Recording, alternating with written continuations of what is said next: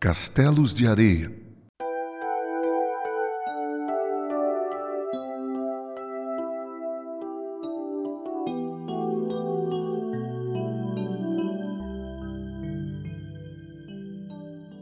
Texto de Max Lucado. Sol a pino, maresia, ondas ritmadas. Na praia está um menino. Ajoelhado, ele cava areia com uma pá de plástico e a joga dentro de um balde vermelho. Em seguida, vira o balde sobre a superfície e o levanta. Encantado, o pequeno arquiteto vê surgir diante de si um castelo de areia. Ele continuará a trabalhar a tarde inteira, cavando os fossos, modelando as paredes, as rolhas de garrafa serão as sentinelas, os palitos de sorvete serão as pontes e um castelo de areia será construído. Cidade grande, ruas movimentadas, ronco dos motores dos automóveis. Um homem está no escritório. Em sua escrivaninha, ele organiza pilhas de papel e distribui tarefas. Coloca o fone no ombro e faz uma chamada. Como que num passe de mágica, contratos são assinados e, para grande felicidade do homem, foram fechados grandes negócios. Ele trabalhará a vida inteira, formulando planos, prevendo o futuro, as rendas anuais serão as sentinelas, os ganhos de capital serão as pontes.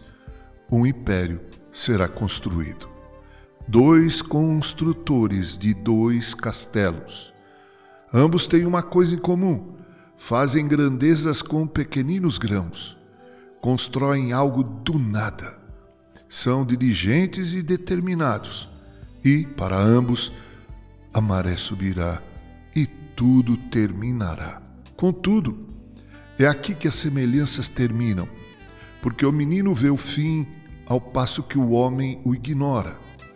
Observe o menino na hora do crepúsculo.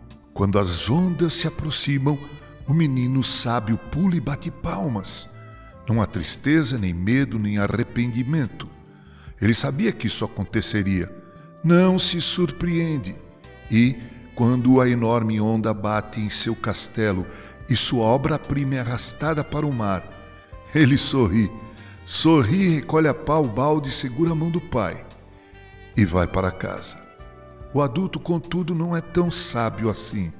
Quando a onda dos anos desmorona seu castelo, ele se atemoriza, cerca seu monumento de areia a fim de protegê-lo, impede que as ondas alcancem as paredes construídas por ele. Encharcado de água salgada e tremendo de frio, ele resmunga para a próxima onda. É o meu castelo, diz em tom de afronta. O mar não precisa responder. Ambos sabem a quem a areia pertence.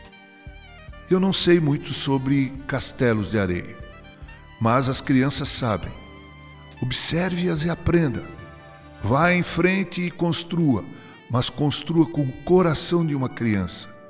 Quando chegar a hora do pôr do sol e a maré levar tudo embora, aplauda, aplauda o processo da vida, segure a mão do Pai e vá para casa.